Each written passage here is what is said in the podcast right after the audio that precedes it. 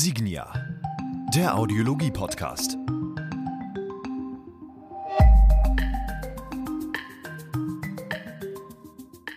Und damit hallo und herzlich willkommen zur neuesten Episode des Signia Audiologie Podcastes. Mein Name ist Dennis Prasetio und wie immer bei uns im Podcast begrüße ich auch wieder den Leiter der Audiologie und Technik für Signia Deutschland, Herrn Sascha Haag. Hi Sascha. Hallo Dennis. Hi, grüß dich. Ich habe äh, Audiologie und Technik, Audiologie und Training wollte ich natürlich sagen. Und äh, als weiteren Gast äh, begrüßen wir äh, ganz herzlich äh, im heutigen, der heutigen Episode einen Entwickler der WS Audiology, einem der weltweit größten Unternehmen äh, für Hörsysteme, und zwar aus der Abteilung für Elektroakustik Design, Herrn Bernd Meister. Hi Bernd, grüß dich. Hallo zusammen. Hallo, ähm, ja, freut mich, dass es äh, auch hier bei dir zeitlich äh, heute gepasst hat. Ähm, wir haben uns ja Freitag einmal schon mal ganz kurz getroffen. Ähm, aber vielleicht für die Zuhörer, für die heutige Episode, stell dich doch gerne einmal vor. Wer bist du? Was machst du? Und womit beschäftigst du dich aktuell? Ja, hallo zusammen. Ich bin der Bernd, Bernd Meister. Ich bin seit ungefähr zehn Jahren bei der Audiologie, damals noch Siemens Audiologische Technik und jetzt eben WSA. Schon damals habe ich als Elektroakustikentwickler angefangen, nachdem ich in Regensburg Elektrotechnik mit Schwerpunkt Nachrichtentechnik und Mikrosystemtechnik studiert hatte. Und nachdem ich etwas im Akustikbereich und gleichzeitig auch Medizintechnik gesucht habe, ähm, hat es mich natürlich zu den Hörgeräten spülen müssen. Ich muss wirklich sagen, die Rolle als Elektroakustikentwickler bei Hörgeräten ist ein forderndes, förderndes Thema, was ähm, einen bestimmt noch länger als zehn Jahre beschäftigen wird. Ist bisher nicht langweilig geworden und sieht auch nicht so aus, als würde es in Zukunft auch in irgendeiner Weise langweilig werden können.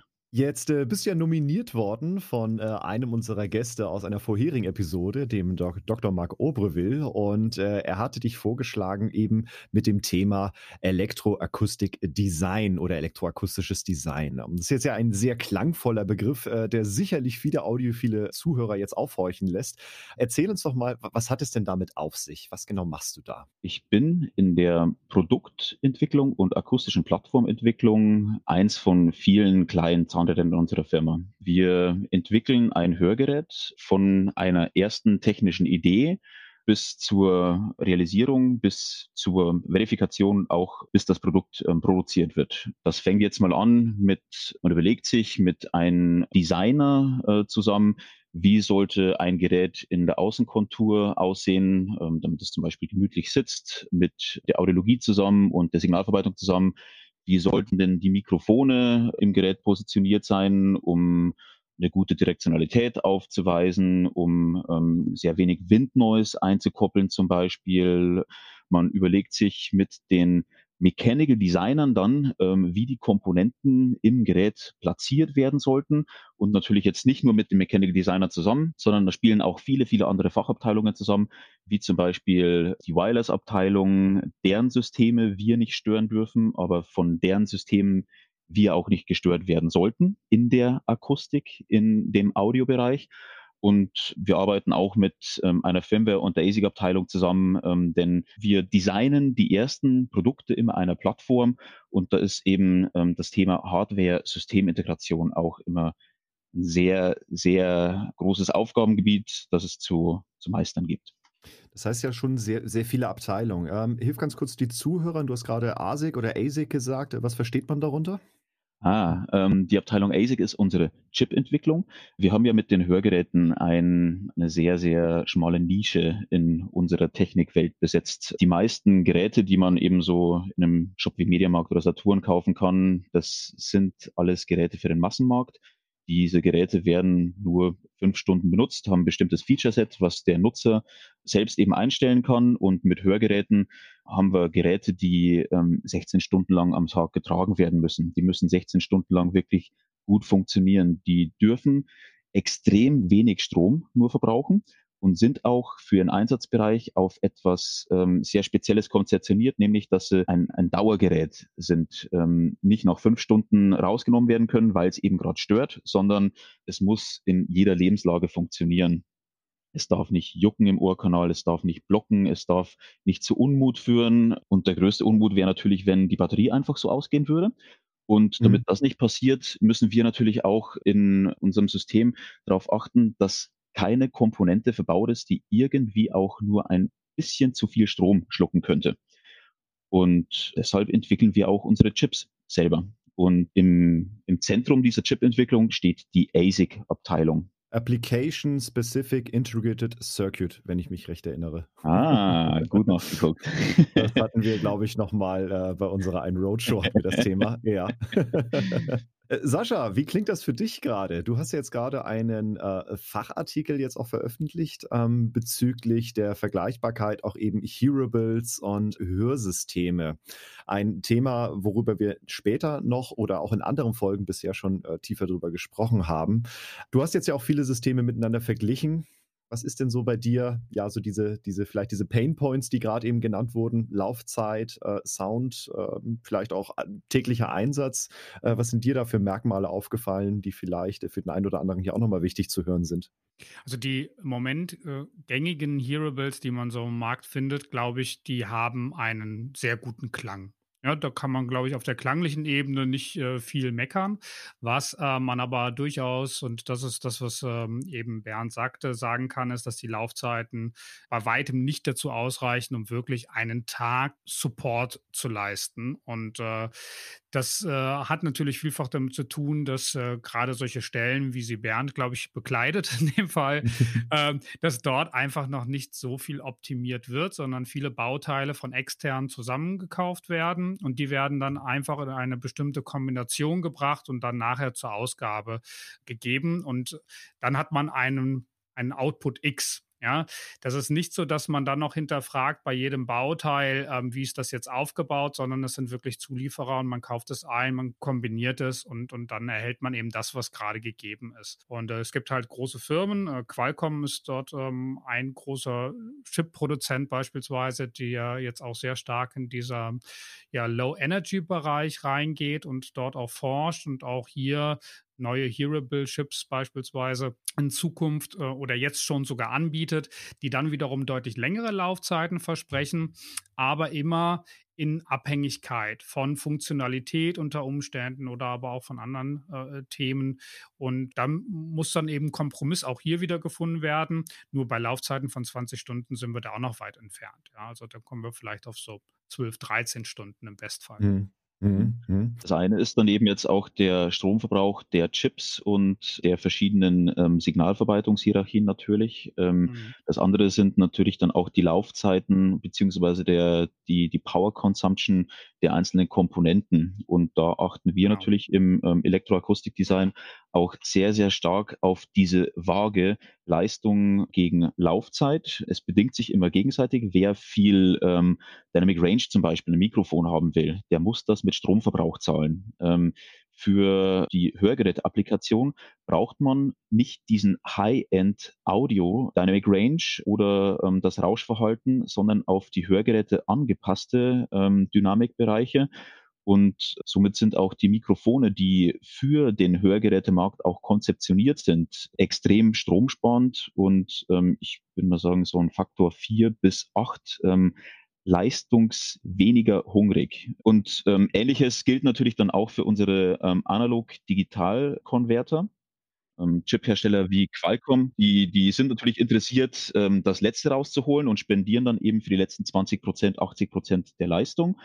Und ähm, auch bei den Hörern, den Lautsprechern, ähm, sind wir auf bestimmte Technologien gegangen, ähm, die ganz einfach erst ermöglichen, dass dann so ein Gerät wirklich einen ganzen Tag lang durchhalten kann. Ich finde, ich finde, das ist auch nochmal ein ganz ähm, wichtiger Hinweis, weil gerade bei in dem Feld Hearables beispielsweise, da ist ja der Anspruch unbedingt noch nicht da, einen ganzen Tag lang auch einen Hörverlust ähm, auszugleichen, weil die kommen ja aus einer ganz anderen Sphäre. Und hier stehen auch, wie Bernd es eben sagte, ja andere Themen, gerade mehr auch in diesem Healthable-Sektor, also Gesundheitsunterstützung, Gesundheitsdaten liefern im Vordergrund, ähm, weil das auch ein bisschen vielleicht sogar noch mehr massenmarkttauglich ist.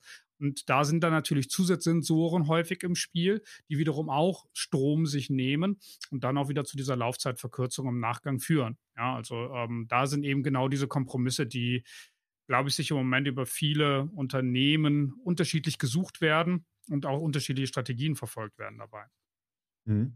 Lass uns da mal ähm, kurz eine gewisse Systematik ja eben reinbringen für all das, worüber wir gerade gesprochen haben. Also, wenn ich es richtig verstanden habe, bist du ja eben in dieser Produktentwicklung von so der ersten Konzeptionierung ähm, des Hörsystems bis zum finalen Launch, kann man ja im Endeffekt sagen, beteiligt.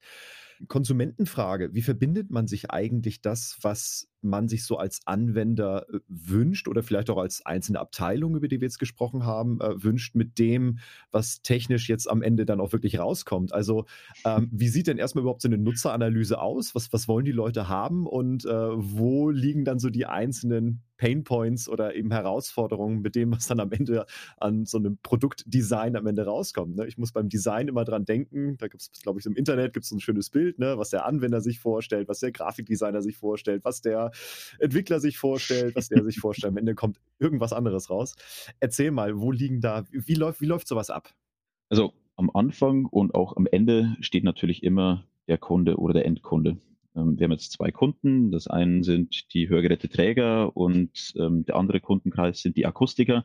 Und von beiden Kundenkreisen müsste man natürlich erstmal die Pain Points erfahren. So, was stört Sie an momentanen Systemen? Was würden Sie gerne in der nächsten Generation sehen? Oder vielleicht auch erst in einer Generation in zehn Jahren? Und dann muss dieser Input gesammelt werden und über Stellen wie ähm, das Produkt Management, das Produktmarketing und eben auch Abteilungen wie Saschas Abteilung, ähm, die sehr eng mit den Kunden zusammenstehen. Ähm, dieses Feedback muss eingefordert werden. Und das geht natürlich immer über bidirektionale Kommunikation. Wir können da sagen, hey, was könnt ihr euch vorstellen, in äh, fünf oder zehn Jahren mal, ähm, wenn wir dieses Feature bieten könnten, was für Nutzen wäre das für euch? Und ähm, aus diesen Push-Pull-Prinzip ähm, entsteht dann irgendwann mal für die Entwicklung eine sogenannte Marketing Requirement Specification. Das, das ist dann ein Dokument, da steht dann drin, ähm, ich hätte von diesem Gerät oder diesem Plattform ähm, gerne jenes Feature. Wir können das vielleicht mal gedanklich, nachdem es dem Akustiker ähm, ein geläufiges Wort ist, ähm, das Feature Own Voice Processing zum Beispiel nehmen. Also wir ähm, mhm. sind da vor zehn Jahren mal irgendwie auf Reise gegangen, haben gesagt, hey, wie groß ist denn das Thema Okklusion und Störeffekt der eigenen Stimme, dann natürlich ähm, ist das ein Riesenproblem, das ähm, audiologisch gelöst werden sollte. Und dann ist man mit dieses Tauziehen gegangen. Ähm, das ist ein sehr wichtiges Thema, es ist ein sehr wichtiges Feature. Und deswegen haben wir halt technisch sehr viele Dinge ins Rollen bringen müssen, um ein Own Voice Processing erstmal zu ermöglichen.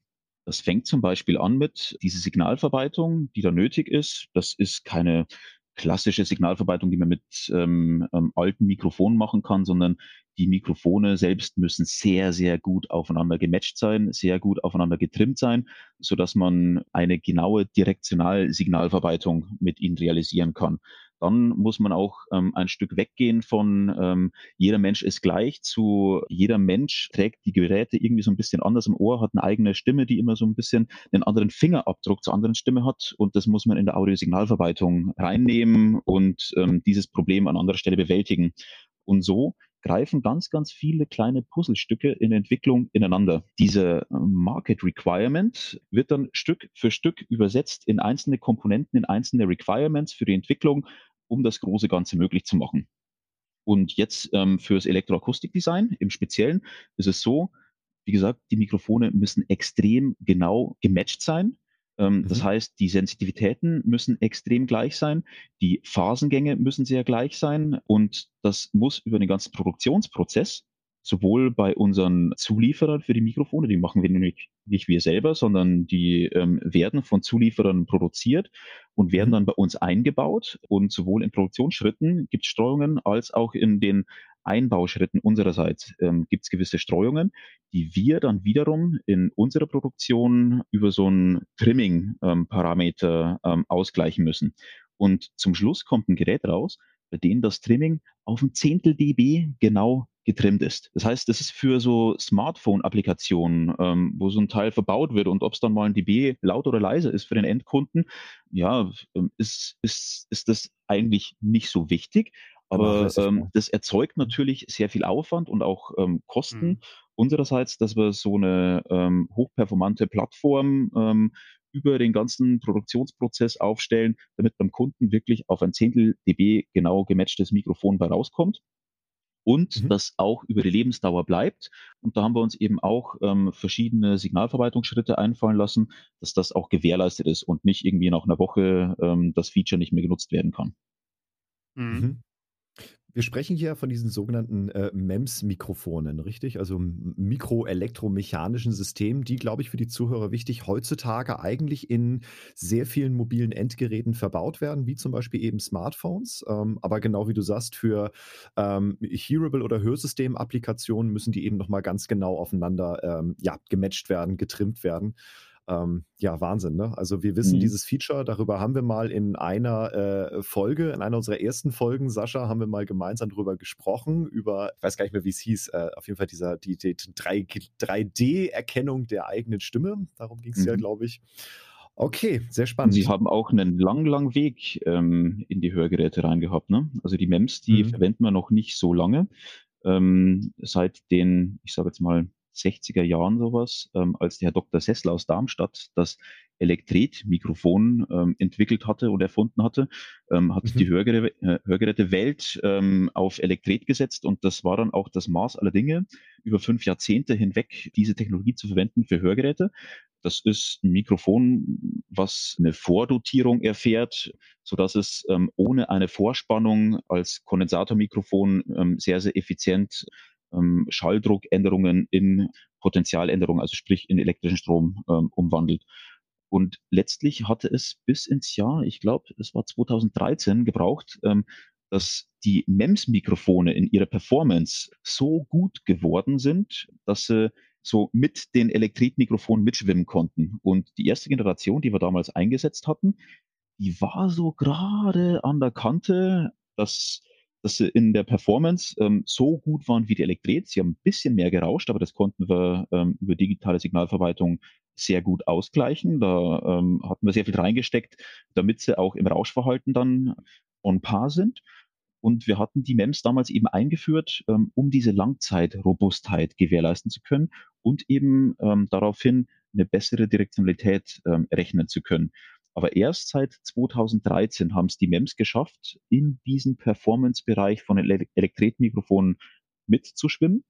Mhm. Und man muss jetzt einfach sagen, die Elektret, die haben sich ähm, die letzten 60 Jahre ganz einfach ausentwickelt. Da, da sagen auch die Zulieferer, ähm, sie können nicht mehr kleiner werden, sie können nicht mehr besser werden. Sie haben sich wirklich jeden Trick ähm, aus den Fingern ziehen lassen, ähm, um sie noch so ein Quäntchen besser zu machen. Da war bei den MEMS natürlich ähm, das Ende der Entwicklung noch äh, lange nicht passiert. Und ähm, mhm. nachdem der Point of No Return jetzt auf die MEMS gegangen ist, werden die MEMS-Mikrofone auch die Zukunft in der, in der Hörgerätewelt sein. Jetzt sind wir ja schon mittendrin. Wir bauen ja gerade quasi gedanklich schon so ein äh, Hearable bzw. ein Hörsystem. Wen bräuchte ich denn jetzt noch alles? Also wir haben jetzt schon gesagt, wir haben über das Produktmanagement bzw. Produktmarketing haben wir uns mal eingeholt. Was brauchen wir jetzt eigentlich für die Entwicklung? Jetzt sind wir schon in die Mikrofone eingestiegen. Das heißt, da, wo äh, Schall ja entsprechend gut und qualitativ stabil auch aufgenommen werden muss. Wie geht's dann weiter? Welche Abteilung oder was bräuchte ich jetzt zum Beispiel noch, wenn ich jetzt denke jetzt mal dran, ne, was wir auch immer wieder haben oder immer mehr halt haben, äh, den Austausch zum Beispiel mit meinem Smartphone. Ja, also ähm, was haben wir bisher? Wir haben unsere Requirements ähm, aus dem Markt mhm. bekommen und wir haben jetzt mal ein paar Zulieferer, die die Komponenten zuliefern, die wir nicht selber herstellen können. Und das sind jetzt mal mhm. die Transducer. Jetzt braucht es natürlich sämtliche anderen Fachabteilungen, die da mitmischen wollen und werden. Einerseits natürlich mal die ähm, Audiologie und die Signalverwaltung, ähm, die darauf angewiesen ist, dass wir die Komponenten sehr gut zueinander platzieren und auch sehr gut dann später am Kopf platzieren. Da wären jetzt mal ähm, sowohl eingangsseitig die Mikrofonposition, sehr, sehr so Key Performance Indicator, ähm, andererseits natürlich auch ähm, ausgangsseitig, ähm, wie muss der Hörer im Ohrkanal liegen, wie offen oder geschlossen soll das Gerät zum Schluss klingen, ähm, um ganz einfach jetzt auch wieder so ein bisschen zurückkehrend auf die Marketing Requirement Specification, dass der Kunde ein wirkliches Hörerlebnis hat und eine ähm, wirkliche Hörverbesserung, müssen halt ähm, sämtliche Transferpfade ähm, sowohl eingangsseitig als auch ausgangsseitig sauber definiert sein. Ähm, mit Transferpfaden meine ich, wirklich, äh, wie groß müssen die Bohrungen oder die Belüftungslöcher sein, ähm, damit der Kunde ein ähm, gutes Tragegefühl hat, eine gute Durchlüftung, ähm, wenig Okklusion und trotzdem genügend ähm, Verstärkung im Bassbereich, dass sich ähm, ganz einfach ein guter Klang ergibt. Mhm. Denn ähm, Klang und Sprachverständlichkeit und Tragegefühl sind oftmals ähm, so eine Wippe. Man kann nicht von allen immer alles haben. Ähm, man muss manchmal auch so ein paar Kompromisse eingehen und ähm, dieser Kompromiss zum Beispiel will wohl definiert sein. So, dann haben wir jetzt mal die Audiologie und Signalverbreitung schon mal mit drin. Mhm. Dann gehen wir mal weiter. Ähm, zum Schluss soll das Gerät natürlich auch gut aussehen. Steht ja auch in der Marketing Requirements Specification, dass ähm, es kleiner als jedes Hearable sein soll ähm, oder wenigstens ähm, einer gewissen Form folgen soll. Und dann kommen wir mit der Mechanic Design Abteilung in den Schlagabtausch, wo wir die Innereien des Gerätes mal ähm, arrangieren und ähm, versuchen, so gut zueinander zu platzieren, dass sich die Komponenten möglichst wenig zueinander stören.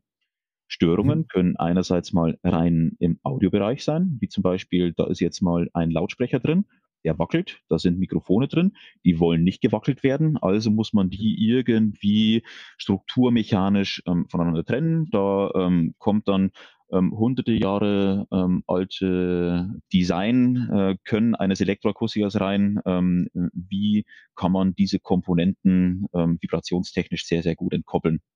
Und dann gibt es aber nicht nur Komponenten im Audiobereich, es gibt auch noch Komponenten, wie zum Beispiel jetzt einen Motion-Sensor. Ähm, mit denen wir ja ähm, in die Audiosignalverarbeitung mhm. reingehen und ähm, den als weiteren Sensor-Input nehmen, um die Klassifikation zu steuern, der kann ja auch eventuell irgendwie stören. Es gibt ähm, verschiedenste Wireless-Systeme. Ein Wireless-System, ähm, was so die Brücke zur Elektroakustik ist, ist die T-Coil also eine Telefonspule, die auf mhm. magnetischen Wege im Audiobereich ähm, all die magnetischen Störer, die ähm, um sie herum sind, natürlich auch mit auffängt und ähm, dann eben im Audiobereich auch verstärken kann. Und was sind da für magnetische Störer, die sie noch auffangen könnte? Das sind dann verschiedenste Wireless-Antennen, das sind die Speicherchips, das sind die Motion-Sensor-Chips, das sind die Bluetooth-Antennen. Das ist all mhm. das, was irgendwie Stromfluss generiert auf so einer ähm, Leiterplatte. Und mhm. ähm, da muss man natürlich sehr, sehr gut überlegen, wie konzeptioniere ich die Lage der einzelnen ähm, Bauelemente, wie ähm, führe ich auch dieses Leiterplattendesign durch und mit diesen Überlegungen ist man dann auch gleichzeitig schon bei den nächsten paar Fachabteilungen, nämlich einerseits ähm, dem Amplifier Design, ähm, die mhm. zuständig sind, diese Leiterplatte mit dem Elektroakustiker und der Wireless-Abteilung zusammen zu definieren. Und diese Wireless-Abteilung mhm. ähm, hat zwei Systeme in ihrer Obhut. Das eine ist das Near Field Magnetic Induction System. Ähm, mhm. NFMI? Das, genau, das NFMI, ähm, was schon seit langer Zeit in Hörgeräten verbaut ist, um einerseits Daten, aber eben auch Audiosignale zwischen den Ohren zu teilen, um das mhm. binaurale Hören ermöglichen zu können, als Zulieferung für die Signalverarbeitung wieder. Ähm, und das andere ist eben das RF-System. Ähm, RF steht für Radio Frequency, was ähm, die Bluetooth-Kommunikation zum Smartphone übernehmen sollte. Und ähm, all diese Systeme sind natürlich auf extrem kleinsten Bauraum vereint, tendieren dazu, sich gegenseitig zu stören, denn ähm, wir werden gestört ähm, von einem ähm, Wireless-System, aber wir stören auch mit dem Audiobereich die Wireless-Systeme, denn wir arbeiten nicht mit, ich nenne es jetzt mal plakativ, ineffizienten Class A oder Class AB Verstärkern, sondern mit sogenannten Class D Verstärkern, die ähm, ja, eine Switching-Frequenz haben, die ähm, in diesem Near-Field Magnetic Induction Frequenzbereich liegt. Mhm. Ähm, die HiFi-Hörer, die hören, glaube ich, jetzt gespannt zu. Class A, Class B und jetzt Class D, ja. genau, also bei Class A oder Class B oder Class AB Verstärkern, das sind, ähm, mhm. ich nenne es mal rein analoge Verstärker. Mhm. Ähm, da macht man aus einer Sinuswelle mit wenig Amplitude eine Sinuswelle mit viel Amplitude. Das geht mit mhm. Analogtechnik, mit Transistoren, ähm, früher auch mit Röhrentechnik. Und ähm, das ist eine ähm, klassische Verstärkerschaltung, ähm, die rein analog eben funktioniert. Die Class D-Verstärker sind ähm, digitale Verstärker Und mit Pulsdichte oder Pulsweiten Signalen versucht man digital eine Energiedichte über den Äther zu bekommen, ähm, um ganz einfach dann Signale zu generieren. Ähm, und jetzt passiert nach dem Verstärker die ähm, Wandlung nicht mehr über einen digital-analog-Konverter, sondern die Wandlung mhm. passiert ganz einfach in dem Lautsprecher selbst. Durch das, dass der Lautsprecher ähm, eigentlich in erster Näherung physikalischen Tiefpass ist, macht er von diesem hochfrequenten digitalen Signal ganz einfach eine Tiefpassfilterung und wandelt das somit in ein analoges Signal um. Jetzt haben wir eine Schaltfrequenz, also die Frequenz, in der wir diese Pulse digital von unseren Chips an den Lautsprecher, an den Hörer schicken, liegt in der Frequenz, in der auch dieses Near Field Magnetic Induction System arbeitet. Und somit okay. stören wir paradoxerweise mit unserer Akustik unsere Wireless-Systeme. Ich gehe mal davon aus, dass ihr das gelöst habt, beziehungsweise eine Lösung dafür gefunden habt. Natürlich. Sonst würden die Hörgeräte die jetzt im Augenblick schon seit zehn Jahren nicht funktionieren. über die du jetzt im, im, Detail so nicht sprechen darfst oder nicht sprechen, oder würde das jetzt den Rahmen sprengen? Ähm, das würde jetzt nicht den Rahmen sprengen. Ich kann es ähm, vielleicht abkürzen mit, ähm, wir haben natürlich diese Frequenzen, in denen wir schalten, ähm, ähm sehr bewusst gewählt. Ähm, mhm. Da gibt es mathematische Zusammenhänge. Wenn man viereckige Signale im Zeitbereich betrachtet, dann sind sie viereckig. Wenn man die im Frequenzbereich betrachtet, dann haben die so eine gewisse Form. Das nennt man SI-Funktion. Das sieht aus wie ein großer Höker in der Mitte. Und dann ist es wie so, ähm, der zeitliche Verlauf ist wie, als würde man einen Ball von der Treppe runterwerfen und das erste Mal springt er noch ein bisschen höher ab und dann immer weniger, immer weniger. Aber mhm. ähm, die Orte, an denen er aufkommt, wenn es die Reibung nicht gäbe, dann wäre es immer die gleiche. Mhm. Wenn wir jetzt, ähm, ich mache mal ein Beispiel, eine Switching-Frequenz von zwei Megahertz haben, dann hat quasi ähm, diese Funktion eine erste Nullstelle bei ähm, 3 Megahertz, die nächste bei 5 Megahertz, die nächste bei 7 Megahertz und somit haben wir ähm, im Frequenzbereich ein paar Nullstellen verteilt, in denen wir andere Systeme nicht stören. Mhm glaube, das könnte fast ein bisschen kompliziert sein. Vielleicht ähm, können wir noch ein einfacheres Beispiel finden. Für mich ähm, äh, würde sich aber eine interessante Frage daraus ableiten. Es gibt ja ähm, sowohl im Hearable als auch im Hörgerätebereich viele Hersteller, die haben sich einheitlich mittlerweile gegen NFMI entschieden und äh, machen jetzt alles über 2,4 Gigahertz. Und wie stehst denn du dazu und wie siehst du das dann in diesem Zusammenhang? Kann man machen, Meines Erachtens sollte man aber nicht. Ähm, wir haben uns ähm, ähm, in der Firmenphilosophie für so eine binaurale Signalverwaltung entschieden.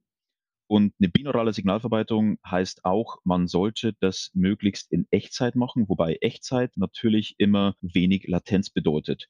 Wenn man mit einem Bluetooth-System wenig Latenz realisieren will, dann muss man richtig, richtig viel Energie reinstecken, beziehungsweise muss man das Protokoll auch so auslegen, dass es ein bisschen störbehaftet ist. Das ist keine gute Idee.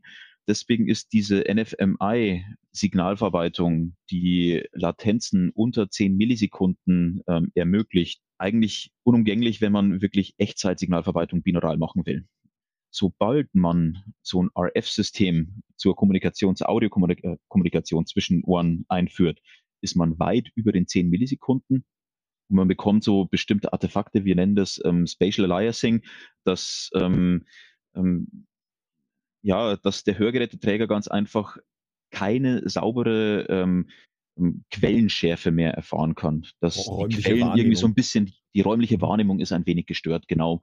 Und ähm, deswegen sind solche Features, die bilaterale Signalverarbeitung bedürfen, mit RF ähm, zwischen den Ohren schon zu hinterfragen. Und ähm, da finde ich schon gut, welche Philosophie wir als Firma gewählt haben, dass wir eben nicht auf die letzte Kleinheit der Geräte die aufopfern und doch noch diese, diese Spule ins System ähm, rein designen und auch die Komplexität der Plattform ähm, beibehalten, um diese Spule ähm, immer noch im System zu haben, um ganz einfach diese binauralen Features ähm, noch mittragen zu können.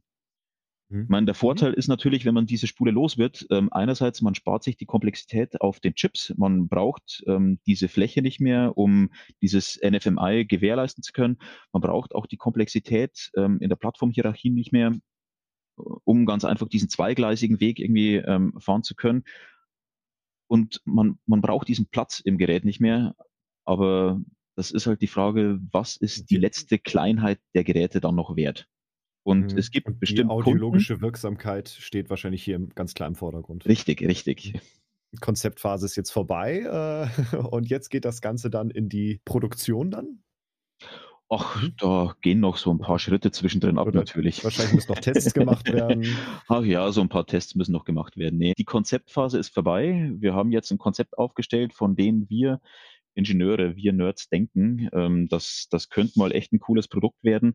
Und jetzt geht dann eigentlich die eigentliche Arbeit los. Jetzt müssen wir okay. mal so, ich sag mal, eineinhalb bis zwei Jahre arbeiten, bis ähm, überhaupt so ein Teil produziert wird. Ähm, wow. wow, okay. Ja, ja, ähm, es ist ja nicht so, dass wenn man ein buntes Bild malt, ähm, das einfach als technische Zeichnung in der Produktion gegeben werden kann, sondern jetzt müssen erstmal Toolings generiert werden. Sprich, ähm, wir haben jetzt eine 3D-Zeichnung und jetzt überlegen wir uns, und auch schon während der Erstellung dieser 3D-Zeichnung müssen wir uns überlegen, kann das eigentlich so gefertigt werden, wie wir uns das vorstellen? Ähm, da kommt jetzt eben das äh, Fachwissen des Mechanical Designers rein. Ähm, da müssen jetzt ähm, Tools gefertigt werden, damit so ein Frame erstellt werden kann. Zum Beispiel ein Frame ist ähm, ein Plastikteil, was die Komponenten schön zusammenhält, sodass da nichts rumwackelt. Wer sich mal so ein Hörgerät im Inneren genau ansieht, der sieht schon, da sind ganz schön viele Hinterschnitte, da sind ganz schön viele Features, da sind Rastkontakte, da sind kleinste Aussparungen für die kleinsten Bauelemente. Und das ist durchaus auch wieder ein Tauziehen mit dem Zulieferer, ähm, der für uns dann eben ähm, diese Spritzgussteile ja, produziert und, und zuliefert.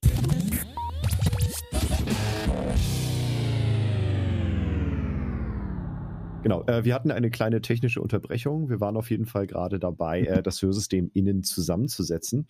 Ähm, da möchte ich vielleicht noch mal mhm. ganz kurz einhaken. Ich glaube, auch der Schritt, bevor man das alles in so ein Hörsystem einsetzen kann oder in so ein Hearable, ähm, da erinnere ich mich an Sascha, der mal auf einer Veranstaltung uns allen mal gezeigt hat, wie so ein erster Aufbau von so einem Hörsystem aussieht. Und das war jetzt kein kleines Ding, das war oh. ein Schuhkartonkasten, großer Zusammenschluss, mehrere zusammengesetzte Platinen. Äh, was war das?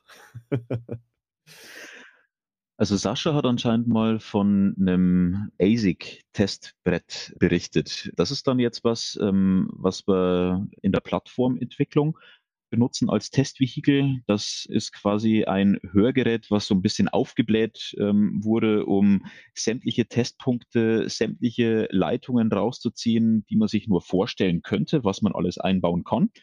Und von diesem Kasten muss man dann auch irgendwann mal diesen kleinen Miniaturisierungsschritt ähm, nehmen und von einem Teilchen, was 10 mal 30 mal 10 Zentimeter als Kubus umfasst, in ein zweimal, einsmal 0,5 Zentimeter großes Hörgerät irgendwie reinzupressen. Nebel verwenden das ähm, ähm, eher so in der ersten Verifikationsphase einer Plattform. Und da müssen wir vielleicht mal gedanklich so eine Abzweigung zwischen Plattform- und Produktentwicklung okay. nehmen.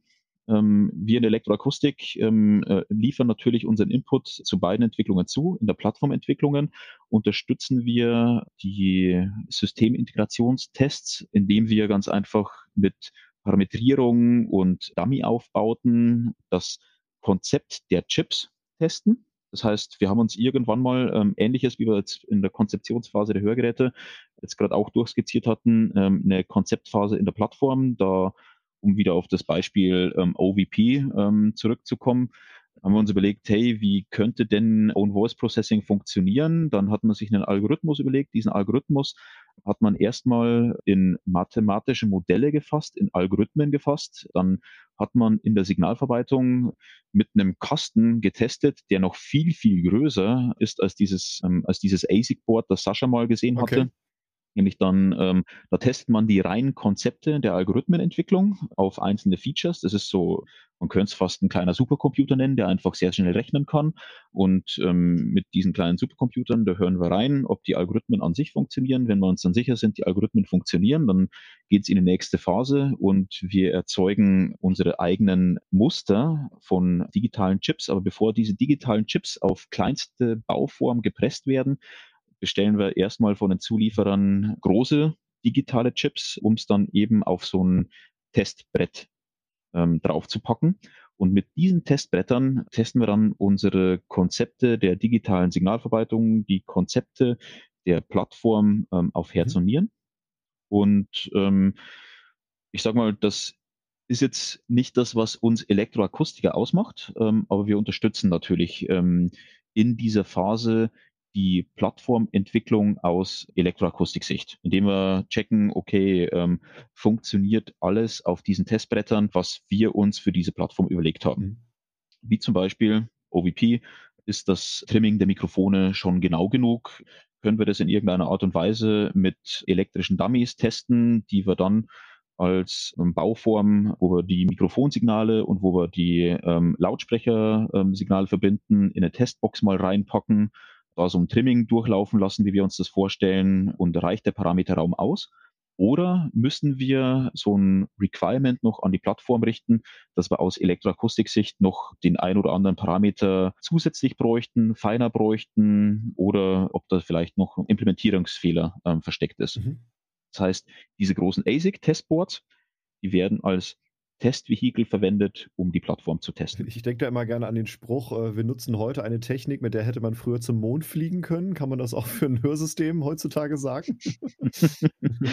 naja, ich weiß nicht, ob ähm, die wirklich mehrere Wireless-Systeme und ähm, extrem geringen Stromverbrauch äh, Intos haben. Die Probleme sind ingenieursmäßig mhm. einfach andere. Aber ähm, man braucht jetzt für ähm, Hörgeräte nicht die schlechteren okay. Ingenieure. Also es ist durchaus ein spannendes okay. Feld, um, um als Ingenieur tätig okay. zu sein. Jetzt haben wir vorhin auch darüber gesprochen, ähm, Anwendung und die Umsetzung, was jetzt eben alles dann elektroakustisch dann eben auch realisierbar sei, sein soll, vielleicht mal aber auch sein darf. Denn mal eine kurz in etwas andere Richtung. Es gibt jetzt Menschen, die sagen, ich schaffe mir jetzt so etwas an, ein solches fertiges Hörsystem, um mich selber damit zu verbessern. Es gibt manche, die lassen sich so was sogar implantieren und bezeichnen sich selbst dann als Cyborg. Das ist jetzt mal so ein bisschen äh, ein kleiner Blick in die aktuelle Zeit und auch in die Zukunft. Das gibt es wirklich. Äh, ich habe hier auch so einen kleinen Artikel, den hatte ich dir ja mal zugeschickt. Äh, da gibt mhm. es einen Menschen, der hat sich ja Hörsystemtechnik äh, implantieren lassen mal jetzt aber doch wieder in die äh, aktuelle Welt wieder rein. Äh, inwieweit kann und darf ein Nutzer denn jetzt bestimmen, was er mit all dieser Technik, die er jetzt hat, selber etwas anstellen darf? Also welche Anwendungsmöglichkeiten wären hier vielleicht denkbar? Also besser hören als der normale Mensch? Fragezeichen. Super Hearing, ja, ja. Ähm, ich meine, einerseits ähm, mal kurz das Rad nochmal zurückgedreht, ähm, diese Cyborg-Technologien, die haben wir ja eigentlich auch schon in der Hörsystembranche für all mhm. die, die es jetzt wirklich brauchen. Aber der Weg dahin natürlich ist noch ein großer Schritt, denn ähm, man macht sich jetzt kein Cochlea-Implantat ähm, in seine Hörschnecke rein, wenn man es nicht unbedingt braucht. Ähm, ja. Denn man kann natürlich mehr kaputt machen, als man damit ähm, reparieren kann, wenn man noch nicht diesen, diesen Grad an Hörschädigung erreicht hat. Ähm, ein zweiter Schritt ist dann auch, es gibt ja, ähm, ich nenne es immer so, ähm, Kontaktlinsen fürs Ohr. Ähm, da gibt's ähm, zwei Firmen, Vibrosonic und Earlens, die lassen es zu, dass man so einen Hörer, so einen ähm, Vibrationsgeber direkt ans Trommelfell dran heftet. Ähm, das ist auch kein minimal invasiver Eingriff mehr. Da muss man sich schon bewusst sein, ähm, ähm dass man ähm, da ans Trommelfell rangeht das kann man jetzt entweder machen, ähm, indem man ähm, wirklich ähm, das Trommelfell packt, irgendwie so ein bisschen dran klebt, oder ähm, wie es Vibrosonic vorhat, ähm, so mit einer Schicht Öl ganz einfach ähm, den Transducer dann mehr oder weniger einfach ähm, dran heftet und dann auch wieder abziehen kann. Ähm, ähm, es sind ganz einfach Ansätze, die von ähm, den, diesen minimalinvasiven, ich stecke mir irgendwas ins Ohr und dann funktioniert das ähm, leicht abweichen ähm, aber natürlich ähm, so ihre Vorteile haben. Für Cochlea-Implantat-Benutzer ähm, liegt das ganz klar auf der Hand. Ähm, die könnten da ganz einfach nicht ohne. Für ähm, diese Kontaktlinsenbenutzer muss man halt wissen, ähm, ob die Vorteile die Nachteile überwiegen und ähm, diese Ansätze etwas direkt ans Trommelfell dran zu heften, geben natürlich auch ähm, ja, gewisse klangliche Verbesserungen. Und da könnte man sich schon mal denken, so, lass mal in die Richtung Cyborgs gehen. Ähm, man will jetzt ganz einfach ähm, die Nachteile von so Hearables, die dann irgendwie drücken und irgendwie unangenehm sind, ähm, ähm umgehen und ähm, einfach irgendwas direkt ans Trommelfell dranhängen. Kann man machen. Mhm. Ähm, die Realität ist eigentlich schon heute, wenn man es mal so nimmt. und ja, ähm, als Cyborg ähm, hat man natürlich immer so ähm, gewisse Vorteile. Aber. Ähm, man muss natürlich auch immer wissen, ähm, ähm, man, man geht weg von dem, was die Natur Millionen Jahre geschaffen hat. Ja, ja. Und äh, geht natürlich auch dann äh, ein paar Risiken ein, die man als Cyborg-Fan dann vielleicht erstmal nicht bedacht hätte. Du hast es gerade eben schon ein bisschen erwähnt und wir haben letzte Woche Freitag darüber gesprochen und ich fand diesen Ansatz sehr interessant, dass du sagst, das Thema Mixed oder Augmented Reality mit einem Hörsystem, das machen wir ja schon jahrelang. Ja, also im Endeffekt, ähm, seitdem es Hörgeräte gibt, ähm, sind ja Hörgeräte eigentlich Augmented Reality. Und was ist jetzt der Unterschied zwischen einem reinen Verstärker und Augmented Reality? Augmented Reality wie ich es mir definiere, ist ganz einfach nur noch, der Nutzer hat einen ähm, gewissen Benefit, den er vielleicht dann auch noch selbst steuern kann. Momentan ist die Steuerung ganz einfach über ähm, die Knöpfe am Hörgerät über, oder über Smartphone, dass der ganz einfach Programme wählen kann, die für seine Hörsituation dann am besten sind. Ähm, so ein Hörgerät hat normalerweise bis zu sechs Programme, die unterschiedlich belegt werden können mit unterschiedlichen Settings. Und wenn jetzt der Nutzer ganz einfach in der Disco ein anderes Setting haben will, wie ähm, ähm, zu Tisch, dann kann er das eben auswählen und seine Realität, die Wahrnehmung seiner Realität eigentlich mhm. selbst wählen. Das heißt, ähm, es ist eigentlich Augmented Reality, die wir hier anbieten. Und wenn er jetzt dann eben ähm, auch noch eine App hat und dann entscheiden kann, aus welcher Richtung er jetzt gerne die Verstärkung hören will, dann ist es ganz einfach nur der nächste Schritt. Dann haben wir noch Algorithmen wie Noise Reduction, die natürlich die Klangfarbe der Umgebung ein wenig verändert, aber wo wir dem Kunden eine Verbesserung ähm, ganz einfach schon fast unbewusst ins Ohr legen. Und wir haben unseren Job richtig gut gemacht, wenn der Kunde noch nicht mal bemerkt, dass die Realität um ihn herum zum Positiven in seiner Wahrnehmung geändert wurde. Genau, also ich glaube, da ist auch ein großer Unterschied in diesem Augmented Reality Diskussion. Ähm, das eine ist die aufgezwungene Realität, die ich anhand beispielsweise von Programmen mal mitbekommen habe und aus denen ich dann zwangsweise wählen muss, oder die selbstbestimmte Realität, die selbstbestimmte Wahrnehmung, die ich mir äh, dann erweitern und erzeugen kann. Und ich glaube, da haben wir wirklich mit der App-Steuerung und der Transparenz dazu einen sehr, sehr großen Schritt nach vorne gemacht und äh, sind jetzt so in den letzten sechs Jahren wirklich in diesem für mich dann per Definition selbstbestimmte Wahrnehmung zu wählen und auch verändern zu können, ähm, eigentlich angekommen. Ja, also, äh, mhm. aber das ist, glaube ich, noch ein wirklicher Unterschied, weil wenn ich etwas ein vorgezwungenes Setting habe, bin ich immer noch in irgendeiner, zwar vielleicht erweiterten Realität für mich mhm. genommen, aber die muss dann nicht immer positiv sein, weil ich kann sie nicht beeinflussen. Ja, Sascha, dann frage mal an dich. Jetzt gibt es ja die Möglichkeit, wie du gerade gesagt hast, über App-Steuerung schon selber äh, sich auszuwählen, was möchte ich hören, wenn man äh, eine entsprechende Leistungsklasse halt besitzt. Ähm, was können wir hier in der Zukunft vielleicht über all die Themen, die wir jetzt heute besprochen haben, auch weiterhin erwarten? Naja, ich glaube, dass die ähm, Fähigkeit, auf seinen höheren Einfluss zu nehmen, stetig anwachsen wird. Das zeigen jetzt ja auch diese Assistenzsysteme vom Trend her und äh, das zeigen letztendlich auch alle anderen artverwandten Produkte, die wiederum Apps haben, wo mehr und mehr Möglichkeiten offeriert werden, wo der Kunde, also der Träger der Systeme, dann auch wirklich einen Einfluss auf seinen höheren aktiv nehmen kann. Und äh, was man bestimmt erwarten kann, ist, dass das sich in Zukunft noch weiter ausbaut. Ähm, was man aber auch erwarten kann, ist, dass äh, in Anbetracht eben der neuen Technik und äh, wie wir es auch heute gelernt haben, vom, vom Design her, vom Setup her, nochmal äh, ändert, stetig ändern wird und damit auch nochmal ganz andere, auch optische Vorteile bieten wird von Gehäuseformen beispielsweise. Worüber wir heute noch gar nicht eigentlich groß gesprochen haben oder nur ganz mhm. kurz, aber äh, das bestimmt vom, vom Setup auch Möglichkeiten offeriert mit dem neuen Energieträger, den wir nutzen, äh, Lithium-Ionen, äh, hier nochmal ganz andere ja, optische Vorteile zu generieren und das dann in Einklang zu bringen. Ja. Ja, Bernd, haben wir denn soweit dass äh, die äh, Aufgabenfelder soweit abgedeckt jetzt? Ich glaube, wir waren bei der Produktentwicklung, bei der Hörgeräteentwicklung dann bei der Konzeptphase mhm. erstmal stehen geblieben. Ne?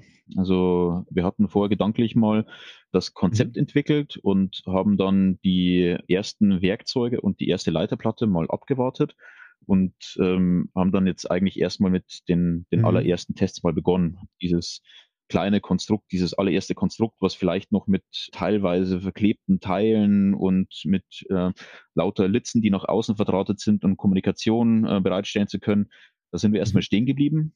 Und dann geht's halt in diesem Produktentwicklungszyklus erstmal eine Zeit lang weiter. Also es sind jetzt schon zwei Jahre, sind jetzt schon vergangen, oder?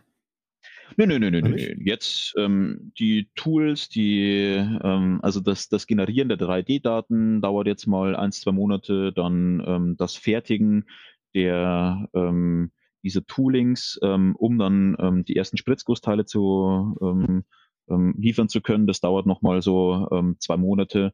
Ähm, das Leiterplattendesign dauert einen Monat. Das Fertigen der Leiterplatte dauert auch zwei Monate. Das heißt, diese Blöcke, die laufen dann so ein bisschen okay. ähm, im Parallel ähm, bis wir dann die ersten Teile bekommen. Und ähm, dann geht's jetzt mal in die ähm, Fein-Iterationen. Ähm, in dem ersten Schuss ähm, haben wir bisher noch nie ein Hörgerät entwickelt, denn ähm, ähm, man baut das einmal auf und ähm, dann sieht man erst die vielen kleinen Problemchen, die man davor über ähm, Gedankenexperimente, Simulation ähm, ähm, ganz einfach nicht perfekt lösen konnte und ähm, dann muss ganz einfach hier und da noch ein bisschen gefeilt werden.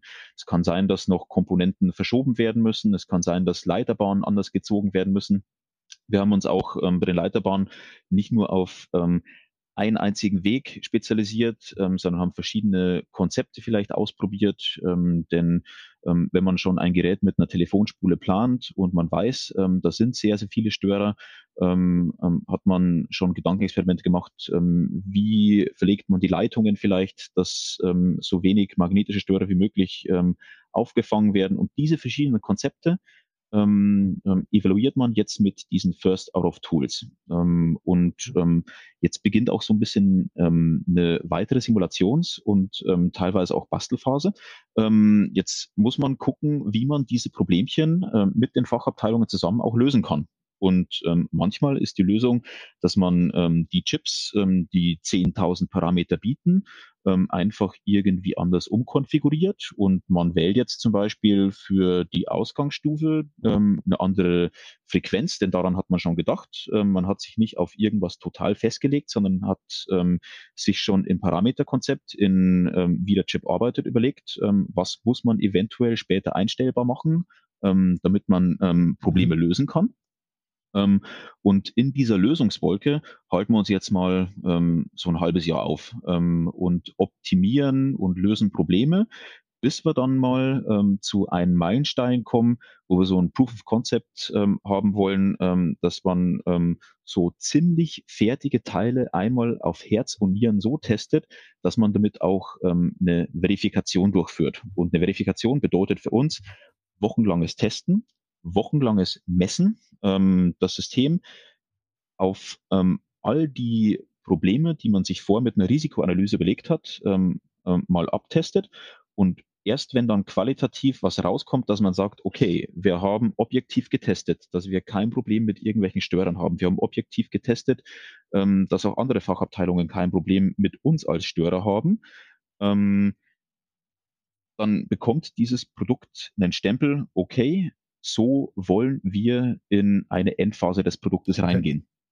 Und dann wird ähm, in dieser Phase ähm, vorbereitend auch schon ähm, die Schritte in der Produktion ähm, festgefahren, ähm, dass wir mit denen in Kommunikation sind. Ähm, wie müssen in der Produktion diese qualitativen ähm, ja, Einfallstore eventuell abgetestet werden. Wieder zurückkehrend auf ähm, Beispiel mhm. OVP.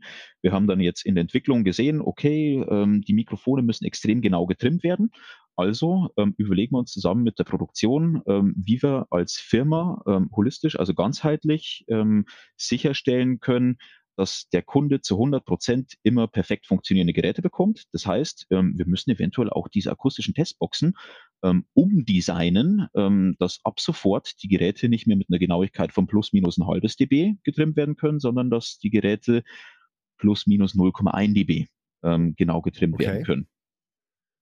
Und dann zieht es eben so weite Kreise, dass man schon in die Zukunft für die Produktion so weit denken muss, dass sämtliche neuen Eigenschaften der Geräte, die das Gerät haben soll, ähm, ähm, über die ganze Kette sichergestellt ist. Einerseits ähm, in Kommunikation mit mhm. den Zulieferern, dass die unter bestimmten Qualitätsvoraussetzungen testen. Wir achten darauf beim Produktdesign, dass wir so testen, dass wir diesen Qualitätsansprüchen auch beim Design ähm, gerecht werden und dann eben auch ähm, vorausdenkend für die Produktion, ähm, dass jedes Gerät zum Schluss 100 Prozent ähm, diesen Qualitätsstandard auch aufgepresst bekommt. Mhm. Und ähm, jetzt sind wir von einer First of Tool in eine Proof of Concept Phase gegangen, haben die geschafft und jetzt kommt die Design Verification Phase. Und ähm, da achtet jetzt eben ähm, ähm, unser Türsteher, ähm, die verschiedensten Hörgeräte, ähm, Standards, die Regularien, die, ja, die Türsteher für die einzelnen Länder ähm, achten darauf, dass ähm, diese Dokumentation, diese Testphase auch wirklich sauber ähm, mhm. ähm, abläuft. Und das macht dann eben jetzt auch noch ein Medizinprodukt aus, ähm, ähm, da es sich von dem ähm, Hearable ähm, auch in qualitativ, ähm, aber eben auch ähm, prozesstechnisch unterscheidet. Ähm, wir müssen da wirklich nied- und nagelfest ähm, auch ähm, beweisen über die ganze Kette, dass wir hier unser, unsere Qualitätsstandard von vorne bis hinten ähm, ähm, sauber durchdefiniert haben und dass die auch ziehen. Das heißt, das, was wir uns ähm, vor Monaten überlegt haben, ähm, was bedeutet ähm, ähm, es ganz einfach, dass Own Voice Processing funktioniert, müssen wir jetzt in der Freigabe auch ähm, objektiv getestet haben. Mhm.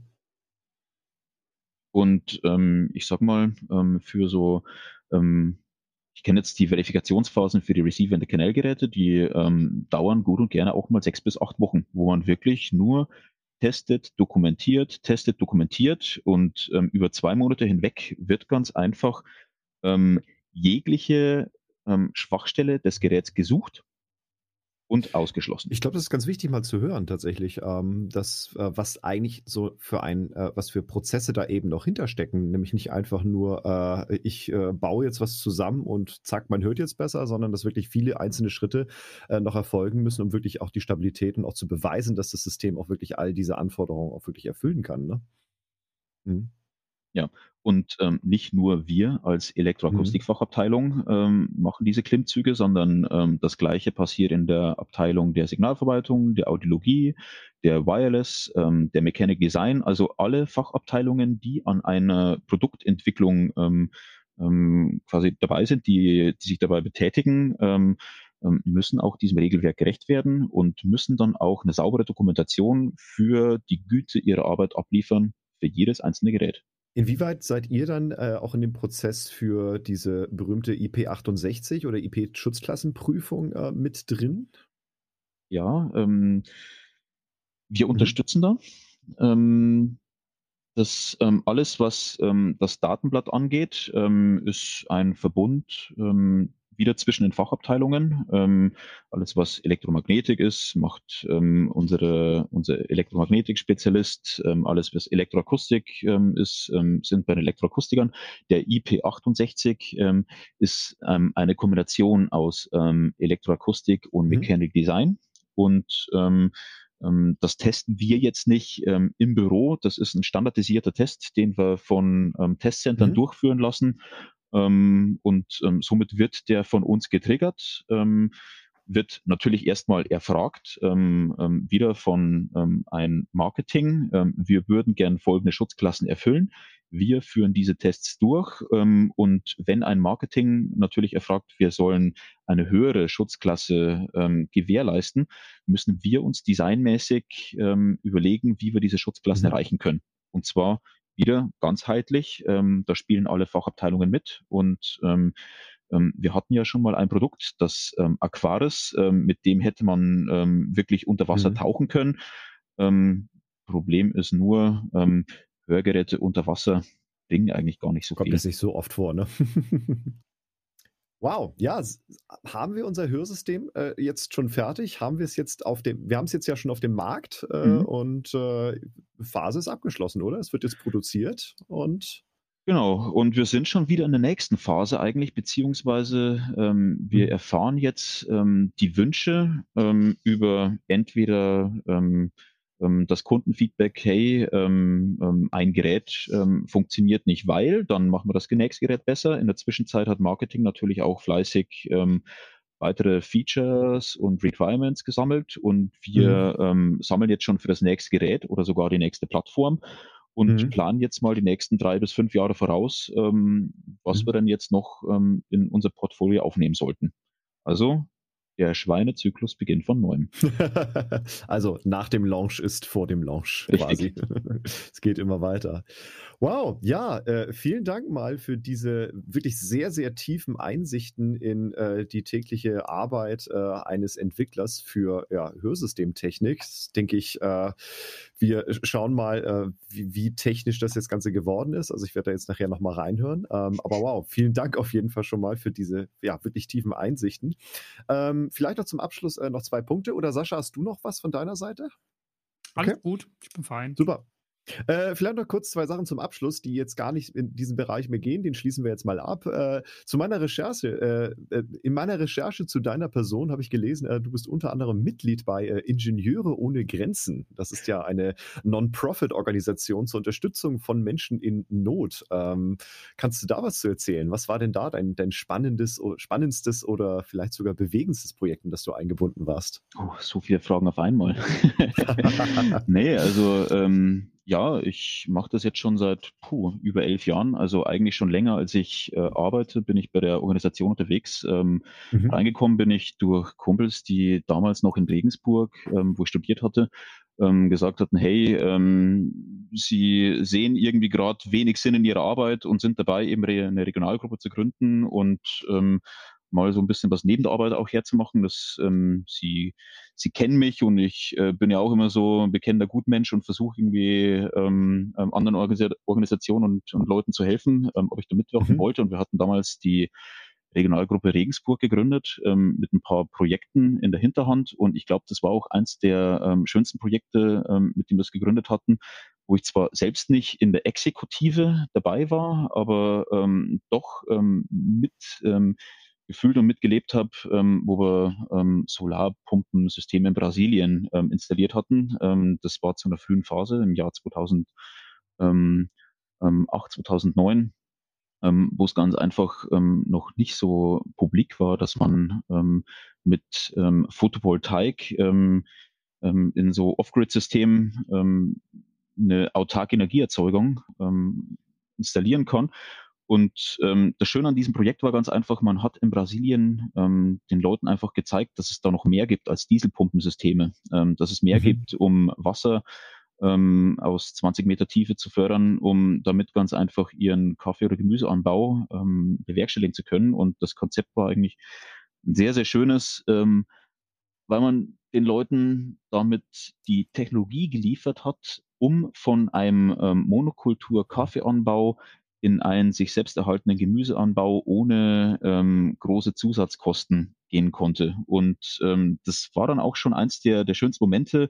Ähm, schon die letzten elf Jahre kommen noch viele, viele andere dazu. Ähm, aber mhm. zu sehen, dass dann, ähm, nachdem man das Projekt durchgeführt hatte, nachdem da schon eine dritte und vierte Implementierung gelaufen ist, ähm, dann nach und nach sogar der brasilianische Staat auf den Zug aufgesprungen ist und gesagt hat, ja, ähm, das ist ja schön, dass ihr da was installiert habt. Ähm, ähm wir haben zwar ähm, Energieversorgung in den nächsten fünf Jahren versprochen, sehen aber langsam ein, äh, das äh, schaffen wir nicht mit dem zentralisierten Aufbau, den wir uns so vorstellen. Wir übernehmen jetzt mal eure dezentralen Lösungen und ähm, machen quasi hier und da mal so ein kleines autarkes Energiefeld ähm, für die Kommunen, die wir eventuell nicht ans Netz anschließen können. Das man hat quasi mit einem sehr eleganten, clean und ähm, naja, einfachen Gedanken ähm, so eine technische Lösung implementiert, ähm, die von sich aus weitergetragen wurde, wo der Multiplikationseffekt ganz einfach funktioniert hat. Und ja, ähm, spannend. Ja, das, das, das war schon mal vor zehn Jahren irgendwie ein erstes Wow. Ähm, mit Entwicklungszusammenarbeit, mhm. wenn man sie richtig macht, dann ähm, kann man auch echt ganz schön bewirken. Und mittlerweile ähm, ähm, habe ich mich dann in den verschiedensten Feldern in den Verein auch ähm, betätigt. Ich war jetzt zwar nie auf, selbst auf einem äh, Auslandseinsatz. Ähm, ich mhm. ähm, habe immer versucht, mich so ein bisschen ähm, ähm, im Hintergrund zu halten, immer organisatorisch ganz einfach, ähm, die Regionalgruppen so aufzustellen, ähm, dass dann die Projekte, die ähm, federführend ähm, ähm, von Leuten durchgeführt werden, die äh, mhm. äh, nicht mehr 100 Prozent in der Arbeit aufgehängt sind und auch mal Zeit haben, sechs Wochen am Stück irgendwie zu reisen, ähm, dass die dann eben sauber durchlaufen können. Und drum ähm, ähm, engagiere ich mich da ganz einfach als Ansprechpartner einerseits mal für die Regionalgruppe Nürnberg, aber eben auch ähm, organisatorisch ähm, überregional, dass ganz einfach die Regionalgruppen sauber vernetzt sind und die rechte Hand weiß, was die linke Hand tut. Ja, spannend. Und das er noch in der Anekdote, die du gerade erzählt hast, auch noch mit einem nachhaltigen Hintergrund. Also sehr schön. Ja. Ähm, ja, dann sind wir tatsächlich auch, denke ich, am Ende äh, der Episode angekommen. Äh, wir freuen uns, wie gesagt, für all deinen Beitrag, den du uns heute gegeben hast. Ähm, zum Abschluss äh, einer jeden Episode, die wir jetzt inzwischen haben, ähm, oder nicht jeder, aber zum Abschluss der letzten Episoden, die wir haben, ähm, dürfen unsere Teilnehmer auch äh, immer gerne einen weiteren spannenden Gesprächspartner aus der Welt des Hörens, Audio- und Hörtechnik äh, nominieren. Ähm, hm. Wen würdest du denn mal vorschlagen für die Themen, über die wir heute gesprochen haben oder gerne auch allgemein über das Thema ähm, Audio und Hören? Da würde ich euch gerne ein bisschen wählen lassen. Mir sind da nämlich zwei Kandidaten im Kopf und ähm, ich würde euch jetzt mal eine Multiple-Choice-Frage stellen. Also entweder ähm, ihr wollt ein bisschen ähm, ideologischen wissenschaftlichen Hintergrund haben. Ähm, da gäbe es das Themenfeld, ähm, was kann man denn vielleicht mit ähm, EEG oder EMG-Sensoren ähm, ähm, anstellen, erfassen. Ähm, oder ähm, Thema B wäre so diese Wireless ähm, ähm, Integration, ähm, Bluetooth ähm, und NFMI. Ähm, was haben wir denn heute und was wird später denn kommen? Und je nachdem, für welches Themenfeld ihr euch entscheidet, hätte ich ähm, unterschiedliche Ansprechpartner für euch. Ich würde sagen, wir nehmen beide. wir können ja noch weitere Episoden produzieren. Das sind, glaube ich, beides sehr, sehr spannende Themen. Ähm, Absolut. Von ja, daher, äh, wirf uns mal äh, jemanden zu. Ja, für die Audiologie hätte ich dann den ähm, Ronny Hannemann für euch. Mhm. mhm. Und von der Wireless-Abteilung würde ich euch mal den Thomas Fischer vorschlagen. Mhm. Mhm. Okay. Bin mal gespannt, ob die Lust auf euch haben. Wir auch. wir auch, ja. Haben wir mal notiert. Wobei sehr wir immer schön, sehr ja. handzahm sind. genau. Das stimmt, das stimmt. Aber wir waren ganz verträglich heute, oder? Ja. Sehr schön. Wow. Ja, dann äh, vielen, vielen Dank, Bernd, für deine Zeit. Auch an dich, Sascha, auch für deinen Input nochmal. und Dank, äh, damit bedanken wir uns, sind am Ende der Folge und äh, eine erfolgreiche Woche noch, gute Zeit und bis zum nächsten Mal, ja? Super. Ciao. Also danke, wieder. Danke, Danke, ciao. Bernd. Tschüss.